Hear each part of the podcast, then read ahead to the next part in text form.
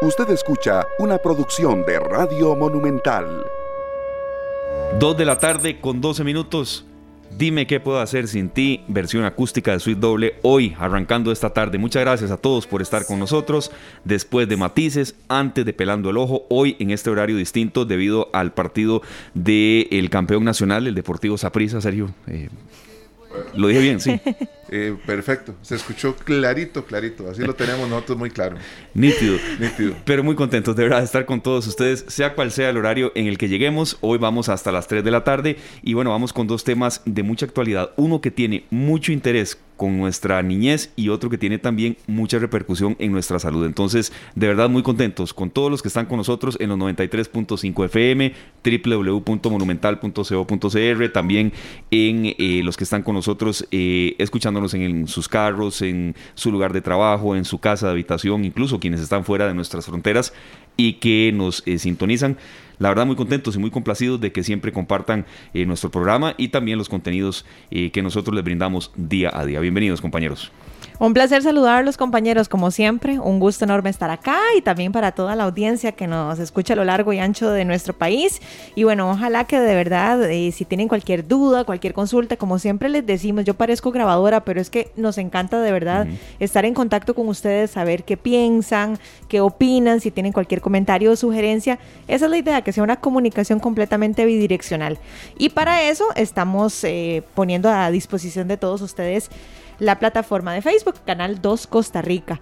Y me encantó, pero me encantó que Sergio haya escogido a Suite Doble para empezar, pero yo estaba aquí matizadísima. Bueno, es que estamos en el mes del Bicentenario, finalizando hoy, ¿verdad? Y aprovechando que estoy con estos compañeros maravillosos, Luzania Víquez, Esteban Arón, también Julián Aguilar y Víctor Castro en Controles, pues eh, para celebrar todavía este mes de la patria, el mes del Bicentenario, nuestra música. Bernal Villegas y Marta Fonseca forman este dúo que se llama Suite Doble allá desde el año 1995 hasta el 2004, así se registra su actividad como, como agrupación. Los hemos visto presentarse más de una vez después de eso, pero en sí la información que tenemos es esa, que estuvieron nueve, nueve años perdón, juntos realizando grandes espectáculos y música de que tenemos para compartir un día como hoy. Dime qué puedo hacer sin ti. Esa canción nos hacía falta y nos hacen falta otras agrupaciones, por eso el parque, modelo para el mar, muchas agrupaciones más. Pero ya que hemos tenido en estos días a José Capmani, también a Pato Barraza con Inconsciente Colectivo, y tantos artistas costarricenses que, nos llenan de orgullo, ¿verdad? Su doble no podía estar de lado. Tuvimos a Gandhi también. Nos hacen felices. Ahora, ahora que estaba oyendo la entrevista de Matices, tengo que empezar a trabajar en eso ¿verdad? No sé si ustedes lo estaban oyendo. Sí, sí. Sí, a Rodrigo. ¿Verdad? Rodrigo con el tema de sentirse orgulloso y de sentirse feliz. Entonces tengo que trabajar en eso y ponerle atención. Voy a repetir el programa de matices de hoy para, para, para, analizar eso. Para analizar eso, que es muy interesante. Sí, sí, sí, exacto. Rodrigo fue compañero mío de la universidad en, ya en uno de los últimos cursos de licenciatura y em, de verdad siempre están con algo en la mente. Nunca, está quieto. No se queda quieto. No, no se queda quieto. Tema distinto el de matices. Viera que, me, agradó mucho escucharlo y ver que, que hay tanta gente joven también que, siempre están algo, ¿verdad? y, bueno, sí, una, una, un ángulo distinto de la actualidad nacional fue hoy Matices. Me gustó, me gustó. un giro completamente, ¿verdad? Diferente, pero tenemos para todos los gustos también aquí en Monumental. Así es. Bueno, hoy cerrando el mes de septiembre, agradeciéndoles a todos que estén con nosotros, un rápido repaso a la, al horario que vamos a tener hoy y es precisamente nosotros desde las 2 hasta las 3 de la tarde, de 3 a 5, viene pelando el ojo, de 5 a 5 y 45, a 5 y 45, perdón, la tercera emisión de Noticias Monumental y a las 5 de la tarde con 45 minutos inicia la transmisión del partido entre el Deportivo Saprissa campeón nacional, Sergio, y el equipo del Santa Lucía. Yo no, no, no tengo nada que decir, ¿verdad? Pero a mí me alegra mucho por mi esposo, por mi le, esposo. Le, luce, le luce a Esteban nombrar este equipo, pero bueno, eh, vamos con nuestro primer invitado. Entramos en materia, mejor serio. Así es. Este, bueno, era el horario para que ustedes también permanezcan con nosotros conectados con Monumental, la radio de Costa Rica. Hoy vamos a empezar con nuestros eh, amigos de la Clínica Regenera en San Ramón a tocar un tema que alguna gente puede creer que es solamente para eh, los adultos, adultos mayores, y no es así. Así es que damos la bienvenida a la sección de la Clínica Regenera acá en esta tarde. Clínica Regenera presenta Más Vida.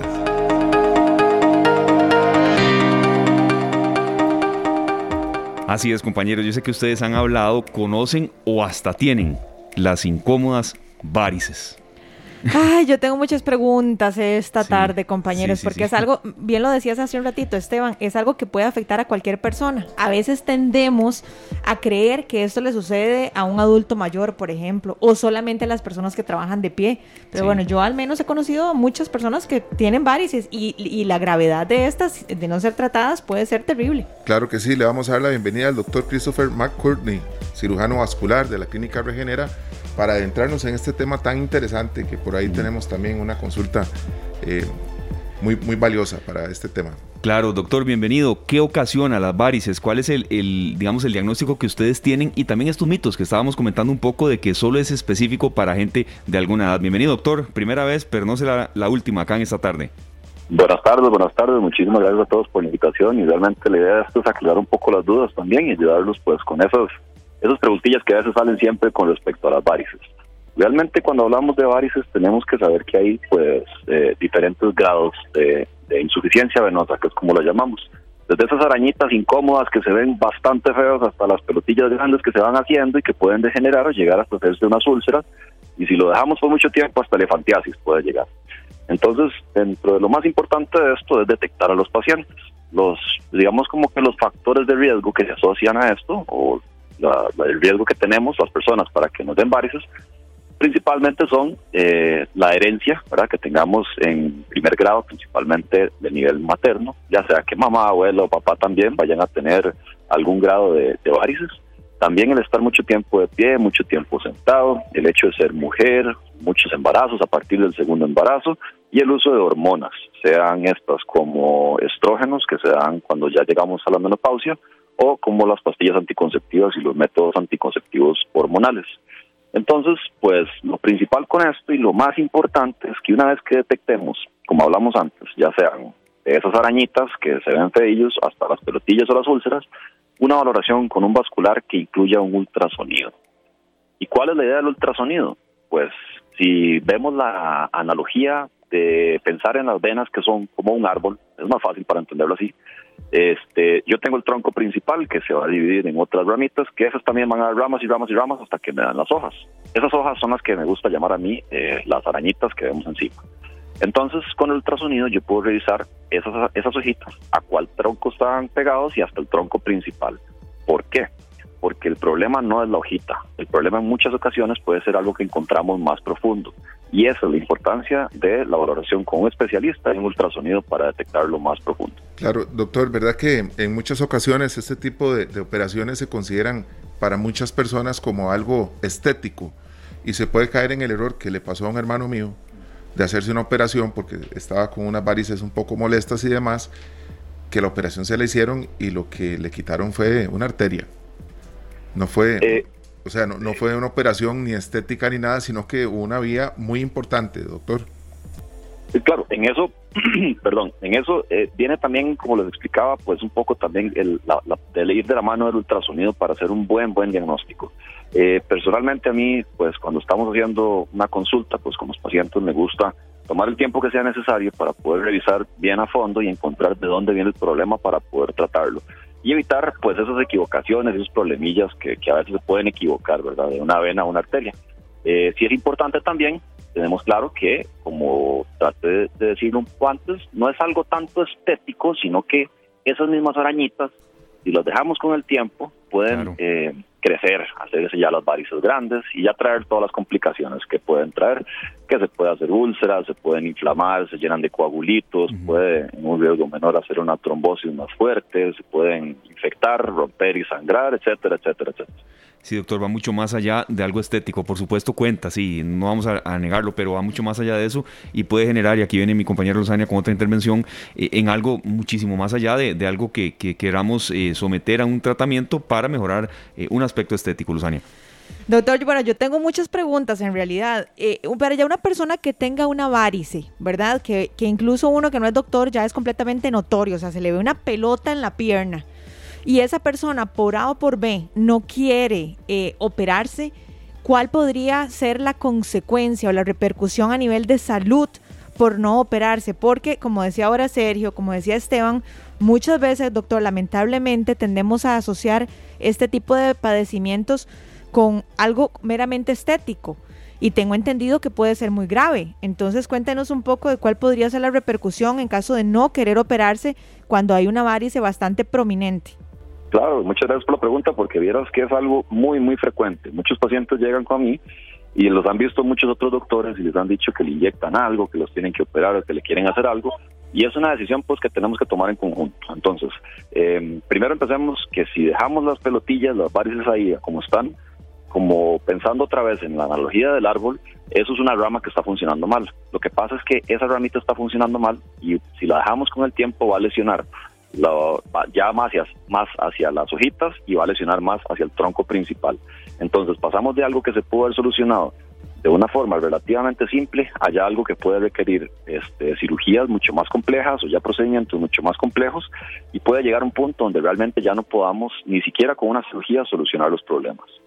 Eso es como de los principales, digamos, riesgos que tenemos de no tratarse los, las venas a tiempo. Aparte de todo lo que habíamos hablado, ¿verdad? Que se pueden inflamar, infectar y todo lo demás que nos da dolores de cabeza. dependiendo también de lo que encontremos en el ultrasonido, es que me gusta enfocar mucho eso porque quieras que nos, nos, ayuda muchísimo para poder dirigir el tratamiento. Entonces, con el ultrasonido, según lo que encontramos al nivel que esté, no necesariamente tenemos que operar. Tenemos muchas alternativas para evitar una cirugía. Y aquí es donde empieza la relación entre el paciente y el doctor, donde la decisión al final de qué es lo que hacemos se toma en conjunto. Doctor, ahora que usted habla del ultrasonido, que consideramos que es vital entonces en este, en este proceso de detección, ¿verdad?, oportuna de, de la varice o de los vasos capilares, ¿Qué tan graves también pueden tornarse los vasos capilares? Y le pregunto a modo personal, porque yo me saqué todas las de la lotería, vea, soy mujer, ¿verdad? Ya usted dijo que ya eso nos afecta. El tema hormonal, Después, mamá y papá. Mi papá estaba lleno de varices, vasos capilares, etcétera, y mi mamá ni hablar. A veces mucho rato sentada por trabajo. De todo. Pero vean qué curioso. Yo tengo 35 años y yo desde que tengo 25 tengo un montón de vasos capilares. Es más, les voy a hacer aquí un modelamiento, compañeros. Vean qué cosa más linda. o sea, doctor, lástima que usted no me puede ver. Aquí, yo estoy con la pata para arriba. Qué belleza. Pero. pero, doctor, yo, te, yo estoy pero llena. Sí, es cierto. Se ve. sí, sí, sí, sí, se las tiene, sí las tiene. Doctor, de verdad, yo estoy llena de vasos capilares. Ahora, yo no siento ninguna molestia. De igual manera, las personas que tenemos vasos capilares deberíamos de ir a chequearnos y que nos hagan un ultrasonido. ¿O en qué momento yo tengo que ir a chequearme? Definitivamente lo ideal con esto es agarrarlo lo más temprano posible. Entonces, no necesariamente por tener venitas hay que inyectarlas hay que tratarlos. Tenemos dos, dos componentes aquí importantes que tenemos que manejar, la parte estética y la parte funcional. Eh, la parte estética no hay que quitarle la importancia, eso pues, es muy muy importante, para, especialmente para las mujeres, que los hombres también hagamos un hincapié, tenemos eh, riesgos para que se nos sigan haciendo y se nos hagan las varices o los vasitos capilares. Pero este, lo importante con esto aquí también es eso, con el ultrasonido, por ejemplo, si solo tiene unos vasitos capilares, que son las arañitas que se están viendo por encima, sí es importante descartar que tenga algo más profundo. ¿Por qué? Por lo mismo que estamos hablando. Si vamos dejando eso con el tiempo, esto va a seguir progresando a tal punto donde ya no es algo que pudimos haber tratado prevenido de alguna forma, sino que ya va a ser algo mucho más grave que, como dijimos antes, puede ser que ni siquiera podamos con una cirugía arreglar el problema. Sí, doctor, vea, y estamos hablando ya de que pasa mucho más de un tema estético hasta ya salud y, y, la consulta quizá, no sé si es un poco exagerada, pero si no hay un tratamiento adecuado, si se sigue dejando y dejando el problema, puede haber hasta problema de, de, de una cirugía mayor, posibilidad hasta de una amputación, o es ya muy, muy drástico, doctor. Ya para cuando estamos hablando de, de, venas, con problemas de venas, es muy drástico que vaya a llegar una amputación. Sin embargo, no, no lo vamos a descartar. Si se han hecho, si hemos amputado, yo he amputado lastimosamente piernas por problemas con varices, porque ya ha crecido mucho, se han hecho úlceras muy grandes, infecciones que hasta puede poner en riesgo la vida del paciente. Entonces llega el momento donde uno tiene que tomar una decisión de realmente qué es más importante, eh, la pierna o la vida del paciente, y bueno, ahí tenemos que optar por la vida, ¿verdad? Pero las complicaciones siempre pueden ser graves. Perfecto, doctor. Y principalmente la gente que realiza muchísimo deporte, ¿verdad? ¿En qué momento tienen que ya decir, tengo que analizarme porque pueden incluso estar sintiendo dolores, que eso pues lo he visto? Sí, claro, pues no, no, no, no nos vamos a enfocar únicamente en los deportistas, sino pues en la ama de casa, el estudiante. Hay muchísimas personas que realmente sienten las piernas pesadas conforme va pasando el día, que les pican mucho, no entienden, sienten jalones o cosillas así, ven que se hinchan la pierna, sea que el zapato le queda más tallado en la tarde que en la mañana.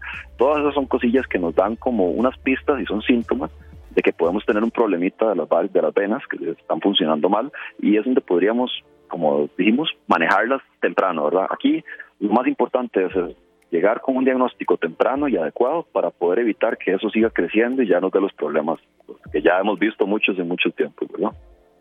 Bueno, para la gente que en este momento nos viene sintonizando, les contamos que estamos hablando con el doctor Christopher McCorney, cirujano vascular, hablando justamente de las varices, él es de la clínica Regenera. Y doctor, me gustaría también preguntarle, eh, ahora está muy de moda, no, sé si la palabra será de moda, posicionada, como usted quiera verlo, el tema de las eh, clínicas estéticas. Y entonces muchos de estos padecimientos los tratan en las clínicas estéticas. Eh, hay que ah, decir las cosas tal cual. En una clínica estética no siempre están los especialistas idóneos para este tipo de padecimientos. Entonces, ¿qué tan grave puede ser, doctor? Por ejemplo, ahora que hablábamos de las arañitas. O bueno, de, las de las varices, que yo vaya donde, a una clínica estética y, me diga una muchacha, no, yo le paso aquí el láser tal y que le inyecto aquí, que le hago esto, que le... ¿Qué tan grave puede ser eso para nuestra salud? Luzani, quizás esos que atienden así son totalmente empíricos, ni un estudio de nada y... O llevaron un estudio acaso de un mes, ¿verdad? O sea, es que cada, cada, suena, suena risible, pero cada cosa con su cosa, ¿verdad? O sea, yo creo que uno sí tiene que buscar siempre a los especialistas idóneos. Pero ¿qué tan grave podría ser eso, doctor? Pues claro, pues tomando eso en consideración, eh, hay de todo, ¿verdad? Eh, yo me he encontrado casos de todo tipo. Eh, he tenido médicos generales que han manejado ciertos vasitos capilares y arañitas adecuados, de la forma adecuada, y simplemente hasta me lo han mandado y mí me dicen, no, necesito que me descarte que hay un problema más grande, o quiero que me apoye, o veamos si vamos bien.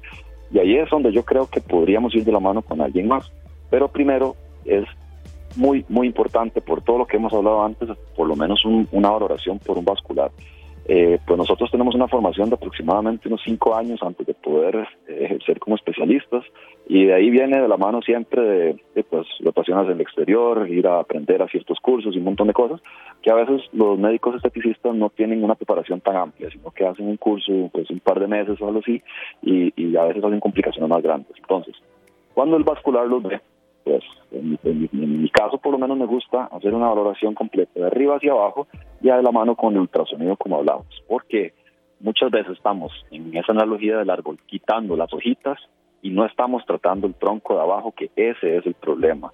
¿Y qué es lo que pasa? Estamos botando el tiempo, eh, la plata, perdón, botando el tiempo y eso puede ser riesgoso para la salud del paciente. Entonces, yo lo que recomiendo es siempre una valoración por vascular con un ultrasonido para empezar a manejar, este, aunque sean esas mismas, eh, los capilares, las arañitas que vamos viendo, y de ahí en adelante, pues, pues tomar una decisión educada de, cómo quieran seguir. Pero hay que tener un poco de cuidado con esos esteticistas porque ciertos problemas definitivamente nos han traído a todos, ¿verdad? Perfecto, doctor, muchísimas gracias. Eh, necesitamos los números de contacto porque sabemos que más de una persona va a querer analizar la situación que tiene con sus varices y demás. Claro, de parte mía, pues en la clínica Regenera me pueden encontrar, sería como enfrentarse con ellos directo. En este momento no tengo los números a mano. Yo los tengo acá, doctor. Acá los tenemos. nosotros, nosotros los vamos para a brindar. Para que vea que hacemos la tarea, doctor. Claro que sí. El, el, número de la clínica Regenera es el 2456-1818. Ustedes llaman ahí, agendan su cita con los especialistas y en este caso el doctor Christopher McCourtney. Examinamos con detalle el acontecer diario esta tarde. Esta tarde.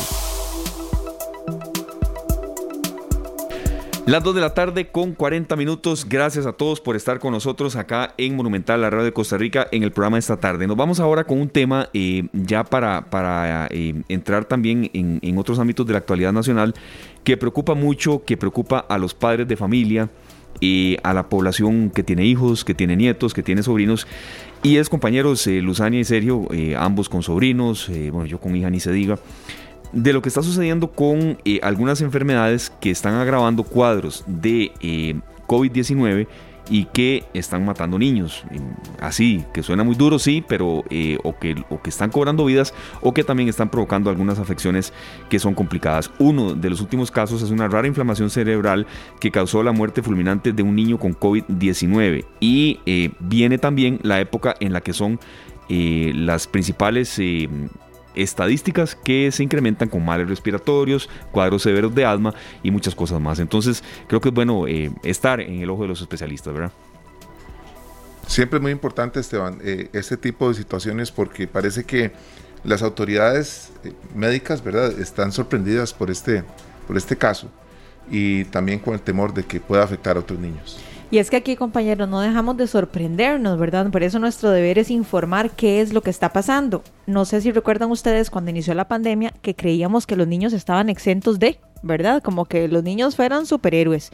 Y con el paso del tiempo hemos visto que cada vez más menores, lamentablemente, sufren los estragos del COVID-19, de cuando contraen el virus.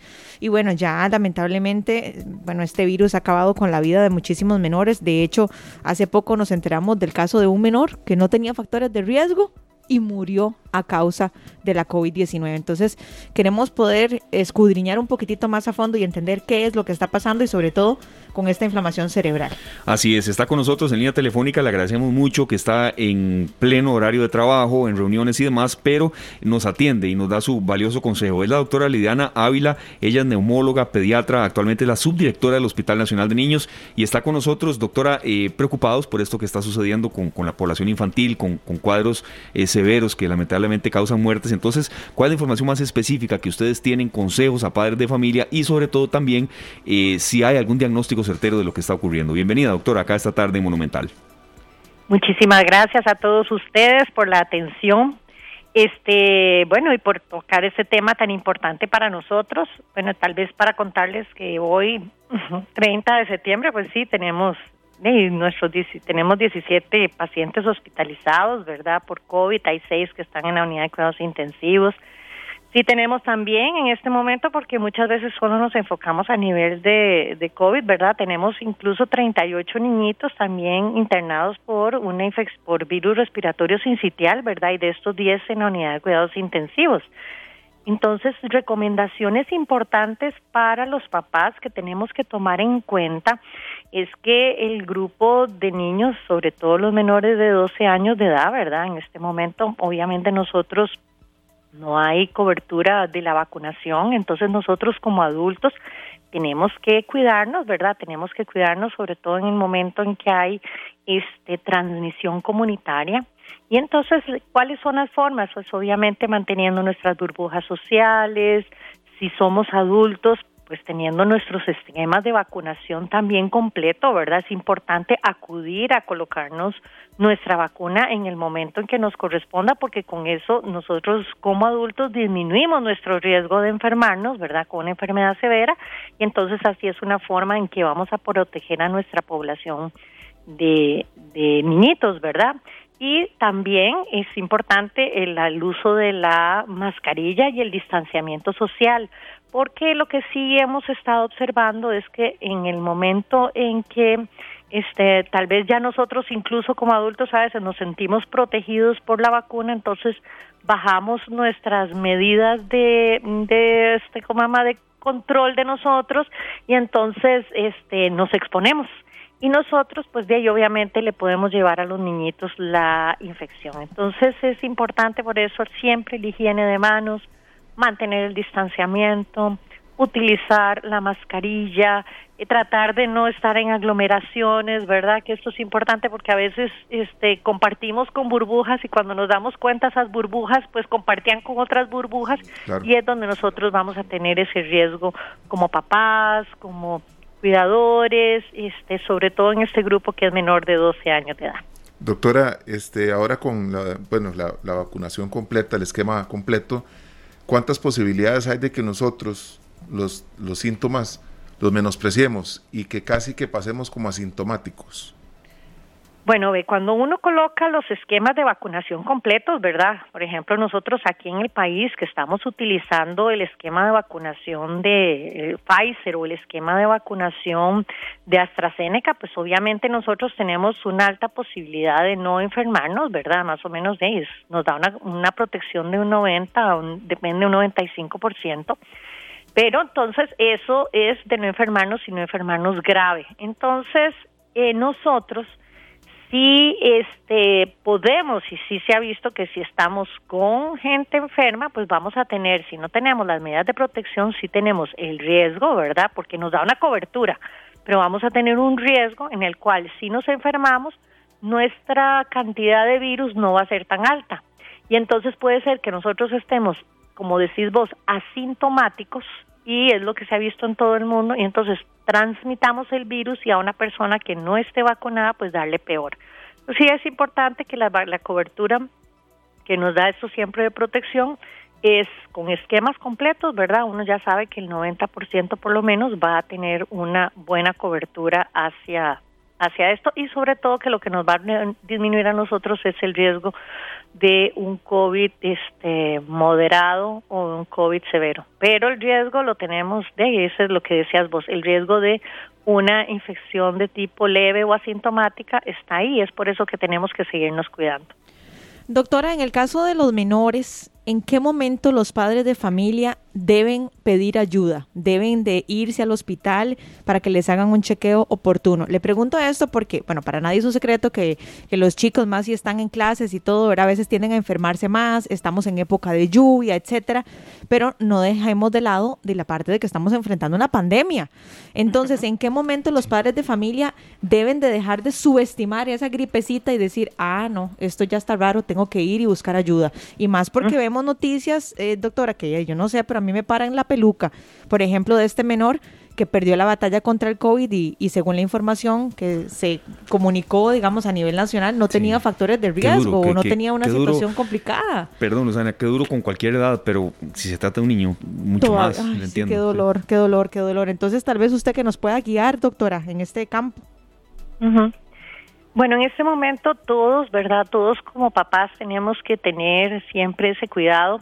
Cuando tenemos un niñito, este, que, eh, bueno, que probablemente que si está con su infección de vías respiratorias, si empieza con, digamos, con dificultad respiratoria, si este niñito empieza con fiebre alta, este, que es un niñito que empieza a vomitar o que empieza con su cuadro de diarrea, ¿verdad? Y sobre todo esto, ¿verdad? También como decíamos, este, sobre todo ahora, por ejemplo, que tenemos virus respiratorio sincitial, que es el que nos produce las bronquiolitis en los niños pequeños, ¿verdad? Y que eso también nos lleva a las unidades de cuidados intensivos.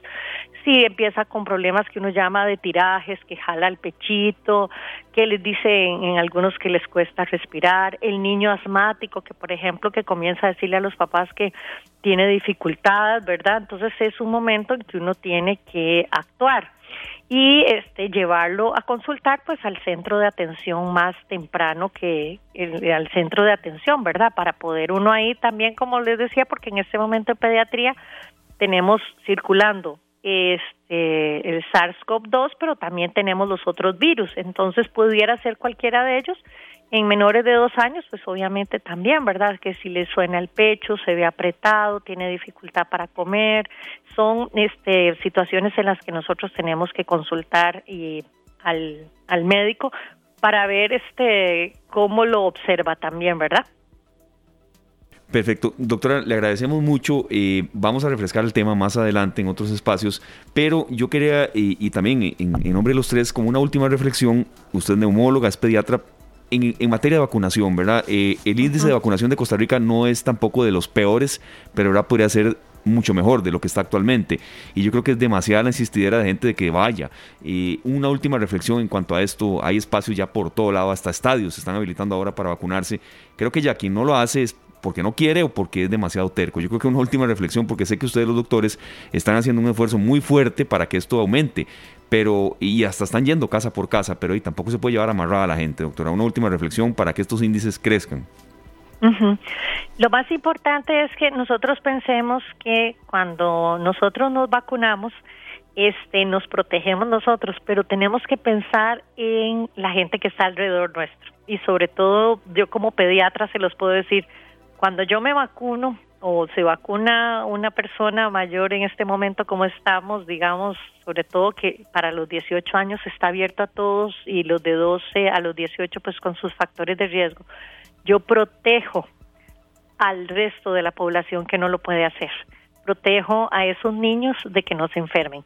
Entonces, este, y protejo también a un grupo que si tal vez yo tengo la enfermedad y estoy asintomática y hay un adulto este que también se me puede llegar, un adulto mayor que se me pueda llegar a enfermar, entonces yo le estoy disminuyendo el riesgo. Entonces no es solo algo personal, es algo en lo que nosotros tenemos que pensar en toda la población costarricense y en este momento es eso, ¿verdad? Si yo tengo mi esquema completo, yo sé que voy a, proteger a ese montón de grupo menor de 12 años de que no se enferme. Entonces es algo más también este como nuestra solidaridad con la población costarricense y con la población pediátrica costarricense. Sí, totalmente, doctora. Y será una frase trillada, pero además los niños son el futuro de cualquier país y, no los podemos exponer eh, tanto. exactamente, así, así los protegemos. Estamos protegiendo realmente a, la, a la población que va a estar activa dentro de 20 años. Entonces, cuidémoslos. Y esa es una forma de nosotros dar precisamente en ese amor. Nosotros nos vacunamos, entonces sabemos que a ellos va a ser muchísimo mejor, menor el riesgo. Entonces, cuidémonos y cuidemos sobre todo a esos niñitos que son el futuro, como vos decías, el futuro del país.